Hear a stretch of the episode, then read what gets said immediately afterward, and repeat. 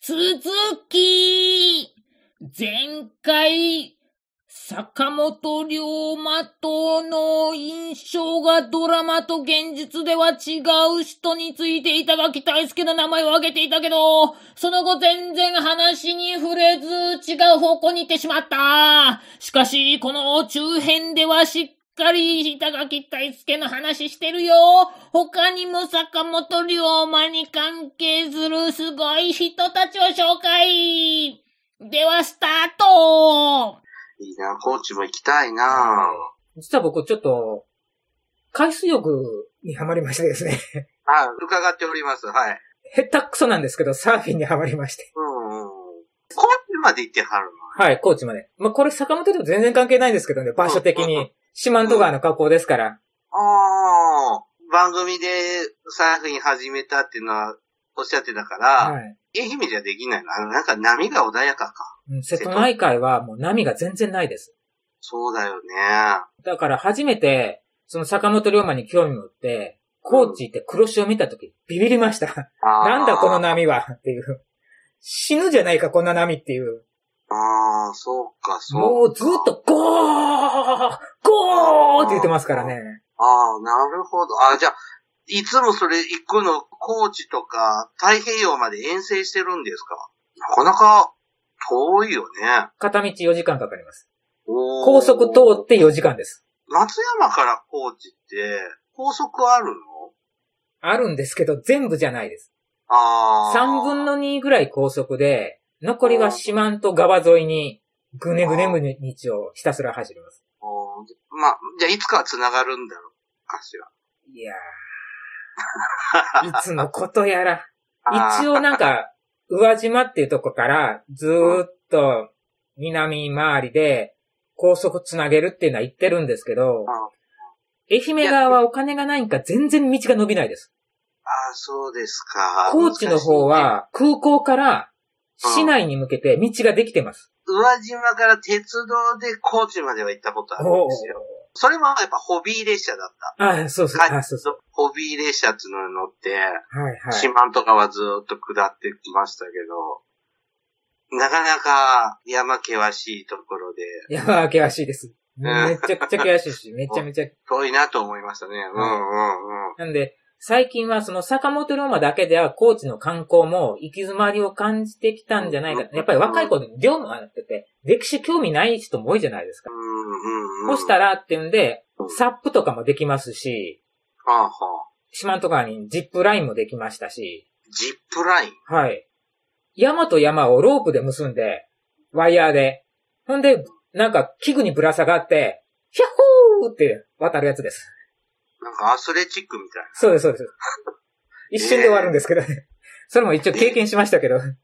ええしあの、眼下に四万十川を見ながら川を渡るんですよ。あの、ぶら下がって。はあ宙ぶらりになって渡ります。おーなかなか怖いですよ、これ。なかなか体力もいりそうですよね。はい。体力もそうだし、やっぱり根性ですかね。ああ。すごい、野木さんはすごいパワフルね。いつもね、なんか、いえいえいえ番組聞いててすごいなって思うんですよ。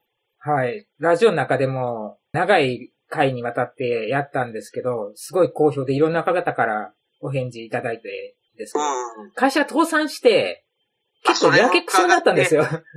聞いていいのかどうかなとか思いながら、ね、ポリティックセンター通ってそうたそうお話とか。そう、会社倒産してポリテク行って再就職したらクビになって、ほうんん。でもう、もう、もうかなりややけになって、ほんでその時に友達が、時間あるんだからサーフィン行こうぜって言って、もうずっと前から誘われてたんですけど、なんでわしがサーフィンなんかせないかんないと思いやったんやけど、暇やけん行くだけ行ってみようわいって言ったら、面白かった。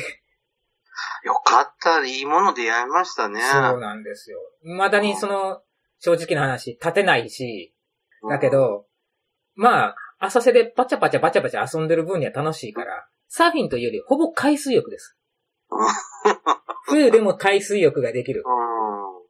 海水浴といえばですね、坂本龍馬がよく桂浜に行くシーンがあるんですけど、ありますね。うん。実際は行ってないんじゃないかと言われています。まあ、でも、確かに、高知市街からそうなんです。桂浜遠いよね。遠いんですよ。バスでも30分くらいかかりますね。はそれで、馬に乗れないじゃないですか。歌詞だから。うんうん、うん。たかだか酒盛りのためだけには行けない。今、道路が整備されて30分かかるとかってこう言ってんだから、昔、道なんてもっと悪いんだからね。桂浜の対岸に、うん坂本龍馬の二人目のお母さん、はい。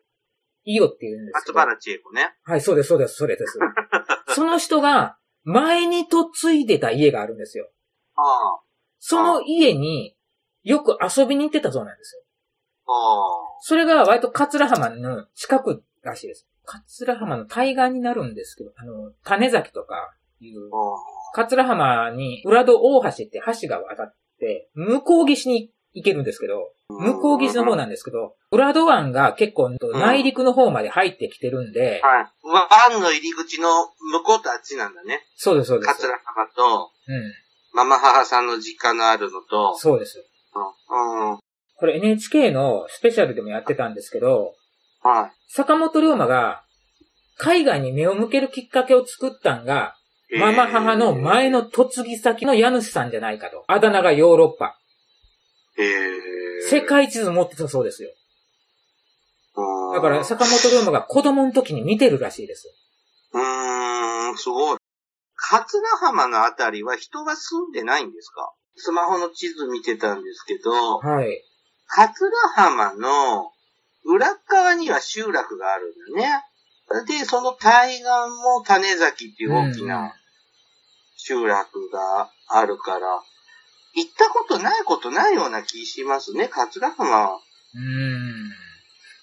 なんかそのご縁があったら、うん、行ったことないことないような気がするけど、しょっちゅう行くようなとこじゃない気がしますね。そうそうで海水浴なんてのは、近代以降にするものだから。そうそう、そうですよ、そうですうよ。んあと、桂浜って、今の護岸の地形からかもしれないんですけど、あの、土曜波っていうのが夏場来るらしくて、あ、はいはいはいはい。波にさらわれて、結構事故があります。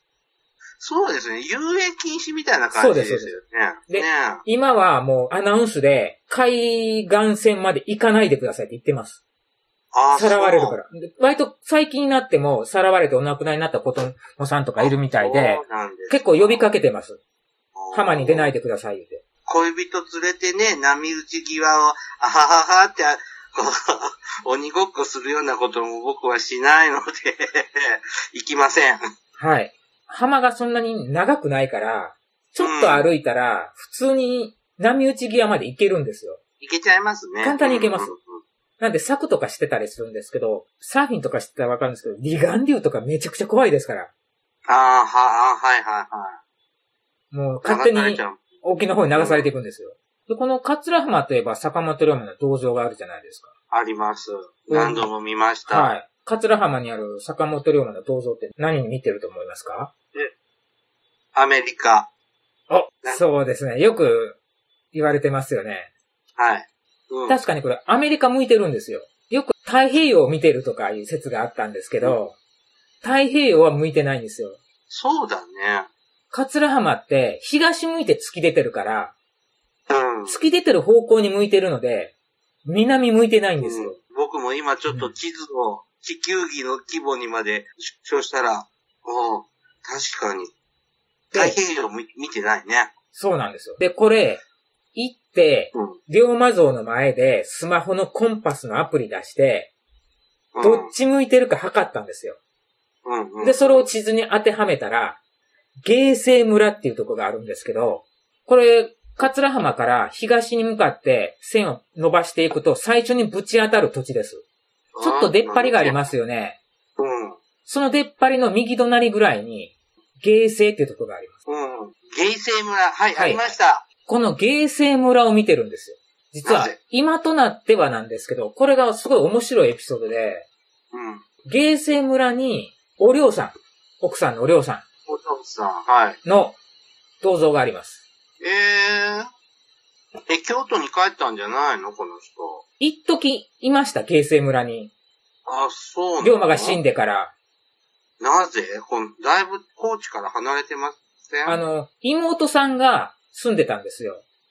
おりょうさんのはい。君江さんが、土佐藩士の人と結婚してて、住んでたんですよ。通っていったんですね。身寄りがないから。おりょうさんって、土佐の人なのおりょうさんは土佐の人じゃないです。妹も、たまたま妹も土佐の人と結婚したのそうで。す。やっぱり龍馬つながりで。はあ、そうなんだ。で、妹さんの方は、うん。普通に生活してたんだけどはい、おりょうさんは、龍馬が死んでしまった、うん行くあてない、で、うんなんか、あんまり仕事向かないってんで、転々としてしまう。で、妹さんを頼って2年住んでました。ゲイ性村に、ね。芸生村にえ、で、坂本龍馬像はこのゲイ性村を見てる。見てる。ところがですね、うん。面白いのは、芸生村に立っているおりょうさんの銅像は、うん。もちろん、龍馬を向いてます。桂浜見てます。どこにあるの琴ヶ浜。琴ヶ浜、はい、ある。琴ヶ浜の、本当に浜辺にあります。ああ、そうなんですね。はい。なんで見つめ合ってるんですよ。うん。ですが、うんおりょうさんの銅像が立ったのは平成5年です。最近じゃん。そうです。うということは、坂本龍馬が立ったのは昭和3年です。ん。うん。昭和3年から平成5年までの間、約60年間、70年間、 70年、う何も像が立ってない芸生村見てたんですよ。ん。うん。これがたまたまなんか狙ってたのかわかんない。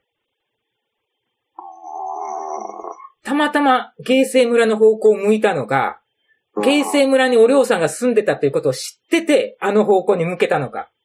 昭和の人が桂浜に建てたんでしょはい。田中光明さんも関わってます。陸縁大使の。この時85歳。生き字引の人ですね。もうでも、偶然なんじゃないんですかそう、偶然だとは思いますけど、あ太平洋に向けようのったら向けれたじゃないですか。ー太平洋に向けずにう、んしかも、本当に芸生村向いてるんですよ。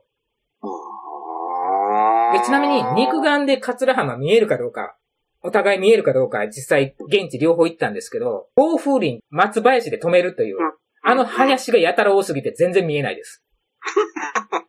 その林の向こう側気に行ったら、望遠レンズ出して、なんとか見えます。まあまあまあまあまあね。うん。おりょうさんの像は見たことがないので。お嬢さんの像もめちゃくちゃちっちゃいです。もう、お嬢さんはもう、あの地面から2メーターぐらいの高さぐらいしかないです。あほほぼ人間自体は等身大ですね。あのええー、面白い。あ現在、坂本龍馬が有名になったのは、やっぱその昭和40年頃の柴良太郎の小説がヒットしたからってのが功績大きい感じじゃないですか。はい。で、桂浜の坂本龍馬像は昭和の初めでしょはい、はじめです。昭和の最初の頃とかも坂本龍馬は全国的に有名だったのはい。龍馬伝の第1話に出てきますよ。坂本龍。馬を有名にした人が、弥太郎さん八太郎さんに取材していた人です。あ、取材し、受けてた。はいはい。はその時取材してた人が、坂崎志蘭っていう人なんですけど、この人が、完結千里の駒っていう小説を書きます。うん。坂本龍馬を主役にして。はい。これの影響がありますね。これで、あブーームが来るんですよ。浜田岳さんが、はい、やってた。うん。坂崎志蘭。そう。弥太郎に当時無名だった龍馬について取材する。あ、確かにこういう場面覚えてますわ。はいはいはい。いや、こんなの気づかないぐらいでしたが、確かにそうか。うんうん証券皇后っていう、証券工房、明治天皇のはい、奥さん、そうです。皇后で様、日露戦争の時に、開戦前に、寝てた時に、枕元に若い武士が立って、うん今度の戦争は勝つって言って、聞いていたと。で、その時の身なりを、宮内庁にいた田中光明に、こんな人が枕元に立ったんだけどって言ったらうん、田中光明が、あ、それ坂本龍馬って言ったんです よ。で、それが、新聞とかに載って話題になるんですよ。夢枕に坂本龍馬が立ったって言うんで。なんかそうすると、坂本龍馬ってのは、明治時代、大正、昭和の戦前とかも、時々バズってんですね。そうなんですよ。そのバズらせないと、当時はそのメディアが一般まで浸透しないから、そうだよね。わざとバズらせないといけない。で、それも、証券皇后の時のバズらせた人って、坂本龍馬と実際に会っておしゃべりをした人なんですよね。田中光明って。面識があるんですよ、坂本龍馬と。えーだから、幕末の偉人坂本龍馬が埋もれているのは、これはいかんって言うんで、話をて、でっち上げたんじゃないかと。ほうほうほうもちろん、あの、証券皇后様の許可は得たと思いますよ。うん、うん、うん、うん。でも、その時はやっぱり時代の流れ的に、軍神なんですよね。へえ。なんか、僕の中で印象強いのはやっぱ薩長同盟の立役者とか、さ薩摩に日本人初めての新婚旅行に行ったとか、あの、勝海舟のとこにいたとかぐらいは知ってるけど、あなんか、ちょっと、いろんなのでやっぱ知らない話も聞くと、面白い人だけど、めちゃくちゃすごくはないのかな。なんか、やっぱ偉人さんになれる西郷隆盛とかみたいなようなポジションの人じゃないんだね。そうですね。今回、その参考にさせてもらった本うん。の中で、坂本龍馬の功績として取り上げていたのが、うん。薩戸名役、薩摩と、土佐、う薩摩と土佐をくっつけたっていうのが、これが坂本龍馬の功績であると。ん。それは本当なの。これ本当。薩摩は西郷さん。土佐は後藤正二郎。は後藤正二郎は、長崎に行って幅を利かせるのに、い。うん。みたいな人脈が全然なかったから、坂本龍馬に頼るしかなかったんだけうん。ど、うん。うん。それで、西郷さんとか紹介してもらって、で、坂本龍馬の案発案で、土佐は、大政奉還の憲白書を提出するんですよね。はあ。はあ。で、薩摩と長州はよく言われてる、武力倒幕派なんですよね。うん。うん。うん。うん。武力倒幕は置いといて、とりあえず、大政奉還、武力使わずに幕府倒そうやないかっていうんで作った同盟。うん。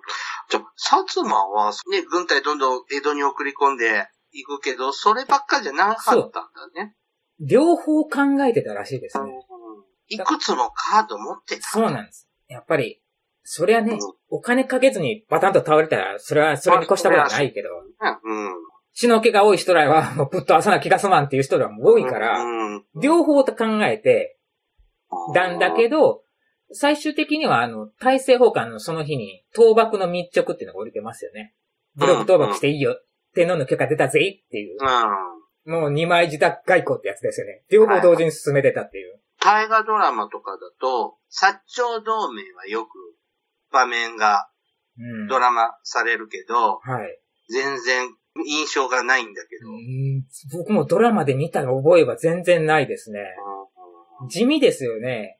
薩長同盟が有名になったのは、あの、裏書きですよね。桂小五郎が坂本龍馬に5条か6条ぐらいまでのやつ書いて、で、それを坂本龍馬に送って、坂本龍馬が赤い墨で、この内容に間違いございません。って書いて送り。り返したっていう、有名な実物見たことあるんですけど、あ、そうなんだあれ今宮内庁にあるんですけど、なんで宮内庁なんかよくわかんないですけど、龍馬伝がやった時に高知で展覧会やったんですよ。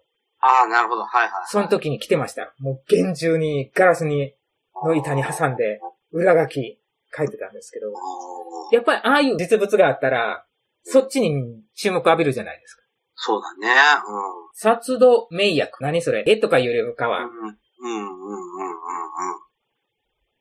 でもこの、薩長同盟って、薩摩と長州が手を組んで、幕府ぶっ潰そうぜ、イエーイっていうような内容かと思いきや、これ、読んだらわかるんですよ、冷静に。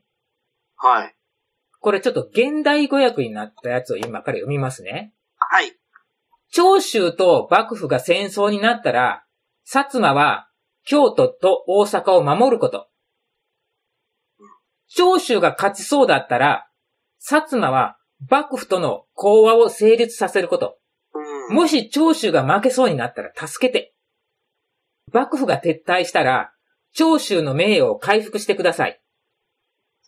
一橋を忍ぶ桑名藩、会津藩が薩摩の妨害をしたら幕府と戦ってください。うん。長州の名誉が回復したら、一緒に天皇中心の世の中を作りましょうっていう。長州寄りのことが書いてあるんですよ。うん。あんまり血生臭い話ばっかりじゃないんだうね。ん。どっちかっつうと、この時、長州が朝敵になってたから、はいはいはい。朝敵を回復させたいと。あー、これに名誉回復。名誉回復を助けてくれっていう。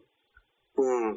同盟だったら対等な立場じゃないといけないんだけど、書いてる内容はどっちかっちゅうと、長州を助けて、うんうん。ちょっとイメージが違う。やっぱドラマしか見てないとダメですね。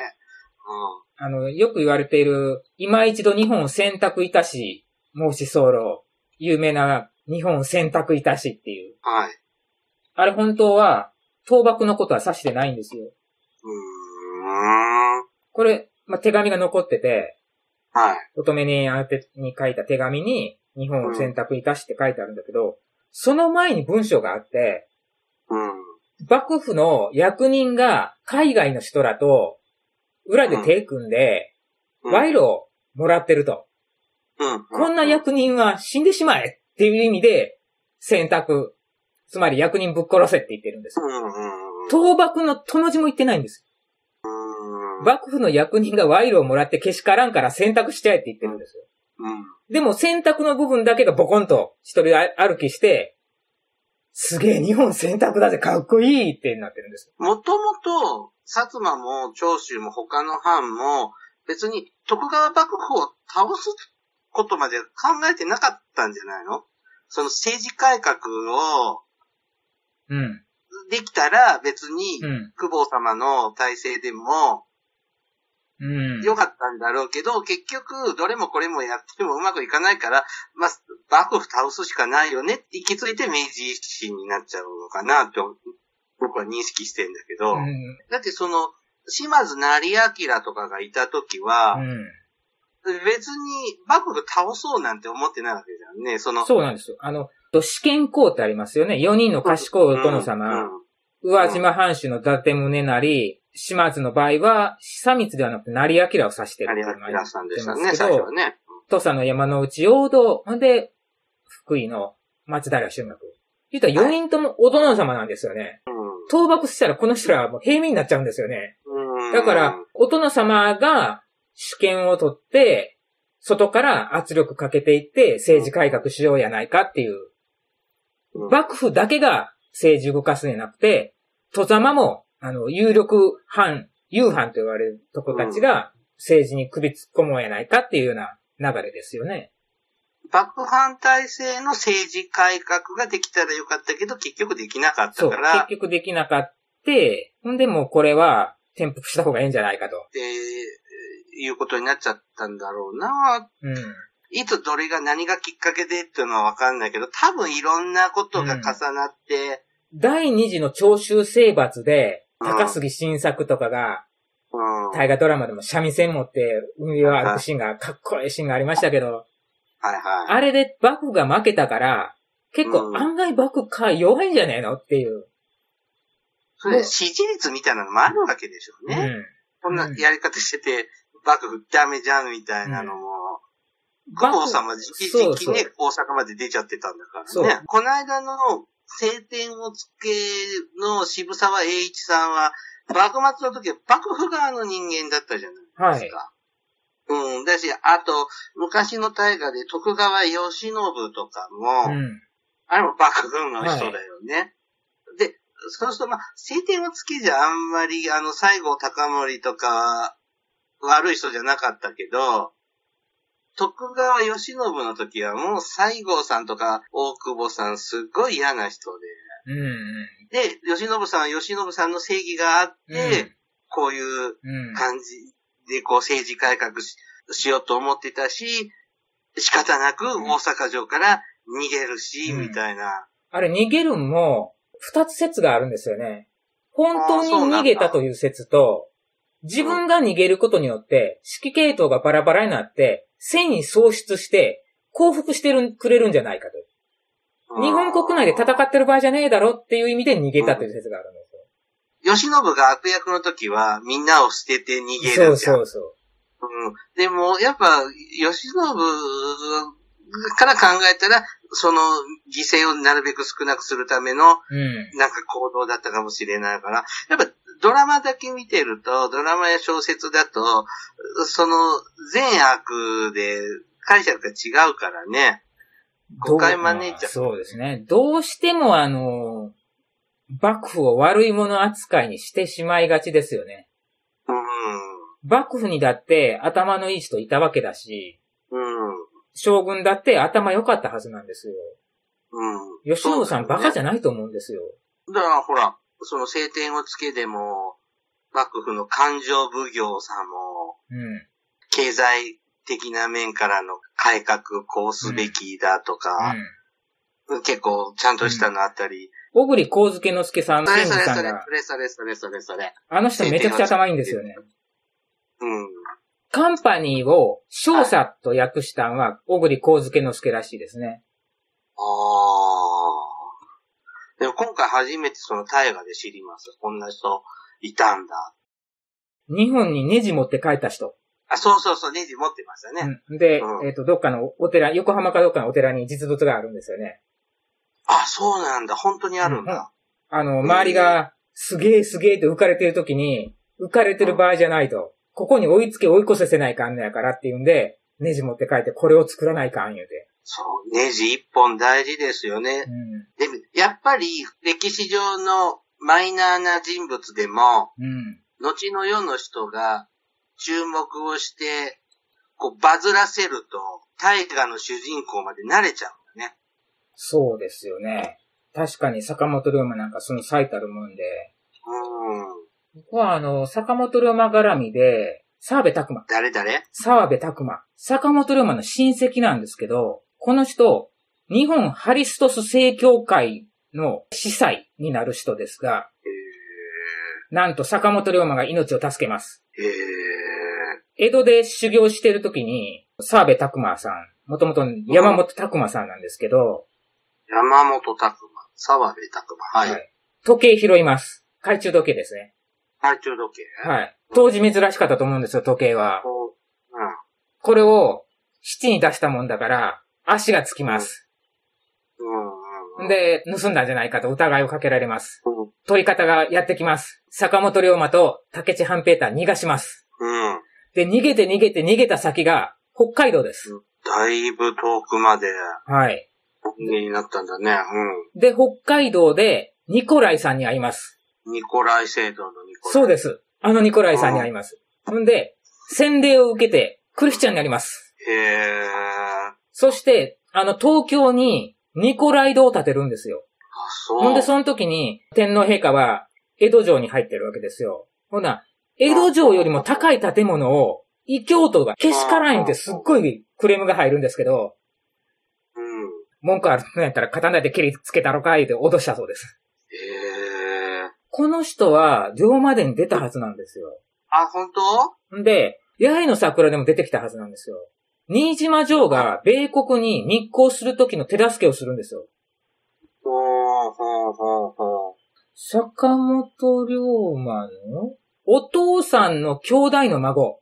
坂本龍馬から見たら、いとこの子供。いとこ多いとか。そう、いとこいですね。うん。いろんなところで演者さんは歴史に足跡残してるんですね。そうなんですよ。澤部拓馬さん、いわばその後、ニコライドを建てるまで行くわけですから、もっと注目浴びてもいいはずなんですよ。うんうんうん。そっか。そっちをバズらせたら、うん。数十年後には大河の主役になるかもしれない。北海道に行った時に、函館に行くんですけど、神社の宮司の娘と結婚するんですよ。へその時に、ニコライさんに会って、回収するわけですよ。そしたら、裏切り者じゃないですか、神社から見たら。はいはいはい。。だからら、もう、石とか飛んできたらしいですよ、家に。ああ、熱心な人はね。それでも家にいられなくなっなて、るほどね奥さんもノイローゼになって、ほんでもう、家飛び出すんですよ。ああ、なるほど。すごいエピソードですよ。うーん。すごいね。坂本龍馬からこんなにいっぱい広がるんですね。やうん。っぱ、持ってるんだろそううね。人を引きつける魅力があるんだと思うんですよ。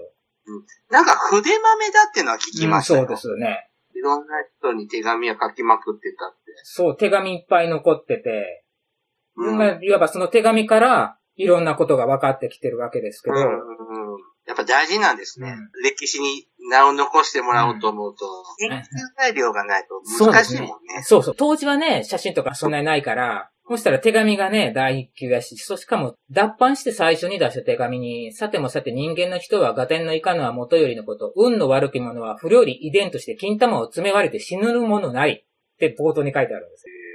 風呂から出て金玉詰めて死ぬって書いてあるんですよ。脱版して最初に乙女兄やんに書いた手紙のしょっぱなに。ちょっと、ちょっと卑猥な言葉も混じってますけど、普通そんなこと書くかっていうね。女性にね。そうそう。女性に対して。これはどうも、勝海舟が子供の頃に、睾丸を犬に噛まれたそうで、そのエピソードから来てると言われてるんです。えそれをね、うん自面分白いでね創作して話すり替えて、面白おかしくして、手紙に書くっていう、このセンスなかなかないよ。ー、うん。そうなんですね。うんこうずっとお話聞かせていただいてると、坂本龍馬さんは、庶民のヒーローにはなってるね。庶民のヒーローですね。大名とか貴族とかっていう上流社会の人間のヒーローじゃなくて、やっぱこう、庶民からこうヒーローになったって感じが、そういう意味ではし親しみ持てるポジションにいる人なのかな。うん上の方の役職に一切ついてないし、うん。海援隊にいた時も、海援隊の他の大使と給料が全く一緒なんですよ。自分社長だからってんで、高給取りじゃなくて、うん。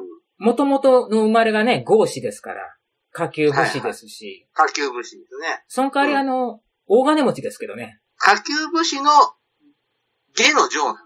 まあ、豪士だけど、乙女姉さんは、藩主のお医者さんに嫁いでるんで医す者よ。。うんうん。だから、立場は良かったんじゃないでしょうかね。もともと、合士だったら身分低いんですけど、もともと商人で、お金で合士の身分を買ってるから、代々脈々と受け継がれた長宗我部家の家来だから、虐げられたとかいうのは一切坂本龍馬には関係ないんですよ。でもなんか、お父さんとかお兄さんとか墓守りみたいなのしてませんでしたしてましたね、泥まみれになって。あの仕事につけるのもいい方なの。いい方なんじゃないでしょうかね。あ下を見たら切りないし、上見ても切りないけど、お武家さんの家とかだったらなんか畳の部屋があったりとか、なんかするけど、そう板間ばっかだったよな、坂本さんちは。でも、ボロ屋ではなかったイメージだな。坂本家って、畑持ってて、小作人がいたらしいです。商人って言うけど、なんか、あんまりなんか商売してたっていう文章読んだことがなくて、で、本家から分家した時に相当の金を分けてもらったっていう。地主さんで、うん。で、まあ畑持ってるから米、働かなくても手に入るし、坂本の本家っていうのはもっと金があるってことですかね。もっと金があるってことですよね。ちなみに今も、す坂本龍馬の子孫っていうのがいるんですか坂本龍馬のお姉さんの子孫が北海道に住んでます。お、乙女姉やのあ、いもう一個上、一番上の地図っていうああ千鶴と。書いて地図って言うんですけど、で、明治になって北海道にだいぶ、うん坂本龍馬が剣豪だったかどうかっていうんで、明治時代に北海道で開催された龍馬遺品展に出展するための、これこれこれこれを貸しますよっていうリストが見つかってて、そのリストの中に、北進一刀流兵法過剰目録と北進一刀流兵法改伝っていう免許改伝の書があったらしいです。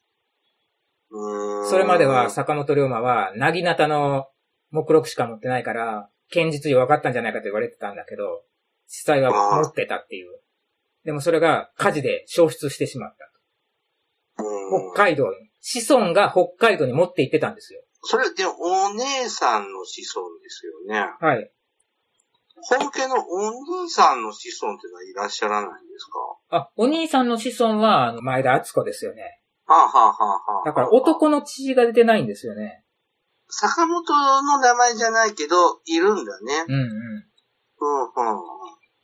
すごいね。こういうのも全部、ウィキペディアに載ってるね。すごいわ。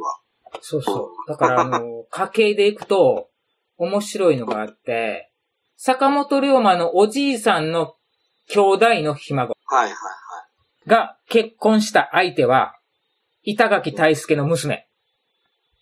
あーだから、板垣大助は坂本龍馬を恨んでないっていう証拠ですよ。嫌いでもないっていう。どっちかというと好きっていう。うん。で、ちょっと遠くないし。めっちゃ遠いです。うんめっちゃ遠いけど、いわば合子じゃないですか。はいはい。坂本。家。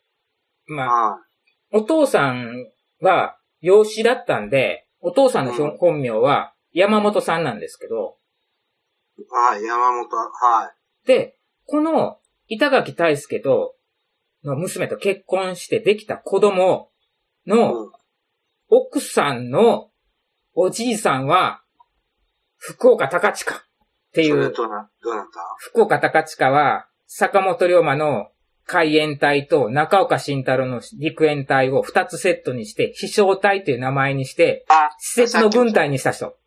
合子だからっていうんで、もちろん明治に入って身分制度が撤廃したとはいえ、うん、それでもうん多少は残るはずなんですよ。そうだね、そうだね。うん、うん。そんなに嫌ってなかったんじゃないかと。坂本家関係は。坂本家自体がもういわば、昔から続く脈々とした合子の血じゃないからっていうのもあったんだろうけど、むちゃくちゃ毛嫌いしてないっそう。てのはなんか大丈夫そうな気しますね。福岡高塚さんの方はよくわからないんですけど、板垣大輔さんは、あの、板垣シスとも自由は死せずって刺されるじゃないですか。あの刺した人、あの、許したんですよ。ねえ、100円札にまでなっちゃうんだからね。明治天皇に掛け合って、赦免してくれと。しかもうん、板垣大輔を刺した刀って、板垣大輔の自由民権記念館に実物があります。おー記念にくれって言ってもらい受けたいって、警察から。う自分刺した人許した上に、刀までもらったって言うんだから。懐が深いというか、そうなんですよ。えー僕刺されたら死刑って言言っときますけどね。うん板垣大輔って、この人も大河ドラマの主人公になってもいいはずなんですよ。ああ、はいはい。日光東照宮実は板垣大輔の銅像があるんですよ。あ、そうなんだ。なんでと思うでしょうん。徳川さんの神社なの。うはい。戊辰戦争の時に、幕府軍が東照宮に立てこもったんですよ。うん。その時に板垣大輔がやってきて、こんなとこで戦争したくないっていう。ちょっと今休戦するから、皆さん場所ちょっと変わって、立ち退いてって言って、東照宮を守ったんですよ。ええあ、そうなんだ。知らん。初めて聞いた。東照宮って言ったら、それをぶっ潰すんじゃなくて、それこれは残さないかんって言ったんですう。ん、うん、すごい懐深いですよ。うん。ああいうのに、大井龍馬見たら、すごいいじめっ子の役で出てくるんですよ。もうそれはそんだけ心広く、懐深いと、坂本龍馬の血筋だろうが、大丈夫じゃねってこう言ってくれそうですね。はい。でも、あー坂本龍馬と直接会ったかどうかは、定かじゃないそうです。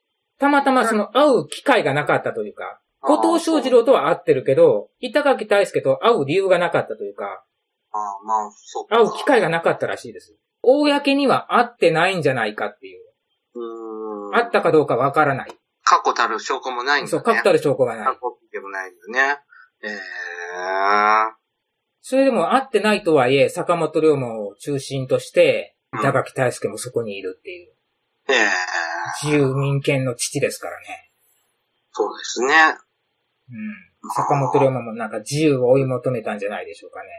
そういうとこでつながりあるし。つながるんですね、ちゃんとね。あそうの、直接のつながりがなくても、こう、やっぱ、龍馬のになんかこう、つながっていくから。